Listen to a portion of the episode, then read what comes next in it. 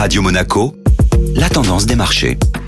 La tendance des marchés avec Société Générale Private Banking. Bonjour Florence Fate. Bonjour Benjamin. Le secteur automobile était en hausse hier. En effet, le secteur automobile signait la meilleure performance de l'indice boursier européen tiré par les bons résultats de Volkswagen. L'action avait déjà profité de l'annonce d'une part de la création de 5 usines de production de cellules de batterie pour véhicules électriques d'ici 2030 et d'autre part de la livraison de sa flotte électrique pour 2021. La publication des résultats trimestriels hier a permis à l'action de poursuivre sa hausse. Le groupe a en effet annoncé des résultats trimestriels ainsi qu'un chiffre d'affaires supérieur aux attentes et affiche un bénéfice par action d'environ 14 euros. Volkswagen se dit confiant dans l'atteinte de ses objectifs 2025. Les titres du constructeur allemand ont clôturé à plus 11% sur la séance après une hausse de près de 10% sur les deux jours précédents. Qu'en est-il de son concurrent BMW Le propriétaire des marques Mini et Rolls-Royce s'attend à une croissance solide de ses livraisons par rapport à l'année dernière, en incluant notamment une hausse du déploiement de ses voitures électriques qui devrait croître de 50% par an jusqu'en 2025. L'action BMW a bondi de plus 6% après l'annonce. Florence Fate, merci.